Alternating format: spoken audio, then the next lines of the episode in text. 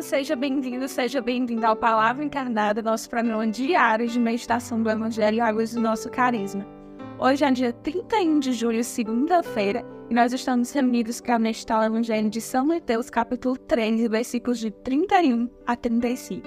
O trecho do Evangelho de hoje, que nos é proposto pela Santa Igreja, ele é um trecho bem conhecido, mas hoje o nosso grande desafio, o grande pedido do Senhor para nós é para que nós tenhamos ouvidos renovados, tenhamos uma inteligência renovada para ouvirmos essa palavra, acolhermos e tornarmos cada ensinamento desse concreto, encarnado na nossa existência. Vamos então afirmar que nós estamos reunidos em nome do Pai, do Filho, do Espírito Santo. Vamos pedir esses novos ouvidos, esse entendimento novo, e vamos então à leitura do Evangelho. Naquele tempo, Jesus contou-lhes outra parábola. O reino dos céus é como uma semente de mostarda, que um homem pega e semeia no seu campo. Embora ela esteja a menor de todas as sementes, quando cresce, fica maior do que as outras plantas e torna-se uma árvore, de modo que os pássaros vêm e fazem ninho em seus ramos. Jesus contou-lhes ainda outra parábola. O reino dos céus é como um fermento que uma mulher pega e mistura com três porções de farinha, até que tudo fique fermentado. Tudo isso Jesus falava em parábolas às multidões. Nada lhes falava sem usar parábolas, para se cumprir o que foi dito pelo profeta. Abrirei a boca para falar em parábolas, vou proclamar coisas escondidas, desde a criação do mundo. Palavra da salvação, glória a vós. Sim, então, o trecho de hoje que a igreja nos convida a meditar um trecho bem conhecido, em que a gente tem a parábola do grão de mostarda e a parábola do fermento na massa. São alguns exemplos até fáceis de entender, mas hoje o Senhor quer nos conduzir para que a gente tenha um entendimento ainda mais aprofundado de como essa ideia né, do reino dos céus comparado ao grão de mostarda e ao fermento, isso tem a ver com a nossa vida hoje, com o nosso sim, com a nossa missão e com a nossa existência nos dias atuais, hoje, né? 31 de julho de 2023. Então, é, vamos começar pelo ferimento. E eu queria que você que está aí, ouvindo, assistindo, você conseguisse imaginar que a gente vai fazer um bolo, né? E a gente vai preparar, então, duas receitas, tá? No a gente vai botando a farinha, que ele fala aqui que são três porções de farinha e os outros ingredientes. Outro a gente vai botar a farinha também. E uma das receitas a gente vai botar fermento e na outra a gente não vai colocar o fermento, certo? Então imagina aí, tem duas receitas aqui, uma com fermento e outra sem fermento. E a gente vai então levar para o fogo. Vai deixar o tempo passar, o tempo maturar, vai levar para o fogo. Quando for o resultado final, a gente com certeza vai saber qual das receitas tinha fermento, concorda?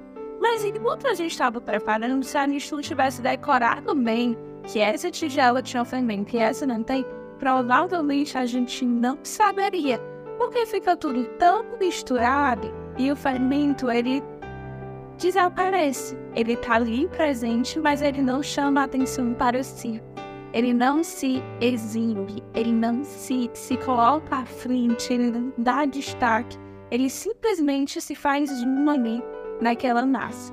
Mas no resultado final, a gente tem certeza de qual bolo tinha fermento e qual massa de bolo não tinha fermento. Você consegue entender? Esse é o mesmo convite que Jesus faz para a gente. Ele convida que a gente seja como um fermento na massa a nossa vida, a nossa presença no mundo, ela precisa ser de uma certa forma escondida. Ela precisa ser de uma certa forma sem exibição, sem exibicionismo, sem aparecer, sem querer os primeiros lugares, sem querer estar à frente e todo mundo saber. Poxa, fulano chegou, o fulano está nessa casa, o fulano está nesse grupo. Olha, essa pessoa não o fermento ele é silencioso, ele é discreto, mas ele faz unidade com tudo. E ele vai ligando em todos os ingredientes da massa. E no resultado final, a gente tem certeza. Esse bolo ficou assim, ficou fofinho, ficou saboroso, cresceu porque tinha fermento. E a que dera que nós sejamos assim também. Que no final das contas as coisas possam estar mais à cara do céu. As coisas, as, as coisas possam ser melhores, as coisas possam apontar para o alto, porque nós estivermos ali. Mas enquanto nós estamos, não é o momento de nós chamarmos as atenções para nós. É como você na casa de acolhimento, é como você no seu grupo de jovens, é como você no projeto social Anticivanda da Aprender, é como você na missão, que você seja como Fernando, alguém que a presença causa toda a diferença, mas não é algo para chamar para você, não é porque você acha que você pode, que você quer, que você esquece, é escondimento abaixamento. E o resultado final, o fruto, porque quem opera no fruto é Deus, né? Quem opera ali no resultado final é Deus. O fruto vai ter o toque da sua presença, da presença do carisma, da presença da sua fé, da presença da sua oração. É preciso que nós sejamos como fermento. E é preciso também que a gente seja como um grão de mostarda. Eu tenho aqui até um potinho cheio de grão de mostarda. Ele é tão pequenininho que eu nem consigo colocar no meu dedo, né? Mas só para vocês verem como ele é pequenininho, mas ele é um consumido, ofertado, ele se torna uma árvore. E essa árvore, veja que bonita, não é só se tornar uma árvore que aparece, que cresce, mas essa árvore ela tem galhos e os passarinhos fazem seus ninhos nesses galhos. Ou seja, aquela árvore que cresceu de grãozinho pequenininho, ela vira refúgio, ela vira acolhida, ela vira amor, ela vira oferta para esses pássaros, para essas famílias. E esse é o desejo que o Senhor tem também das nossas vidas. A gente fermenta na massa, sem chamar essa grande atenção, mas fermentando, movimentando, colocando o amor ali e ao mesmo tempo, no resultado final, a nossa presença ser também abrigo, ser socorro, ser ajuda para os nossos irmãos, ser ajuda para a sociedade. Quem dera que o Senhor, no final dos nossos dias, Ele venha dizer: Olha, você, por que você estava no seu trabalho?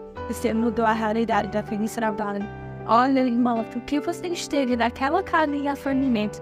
e foi fiel, viveu o direcionamento, deu o seu sim, ajudou os seus irmãos.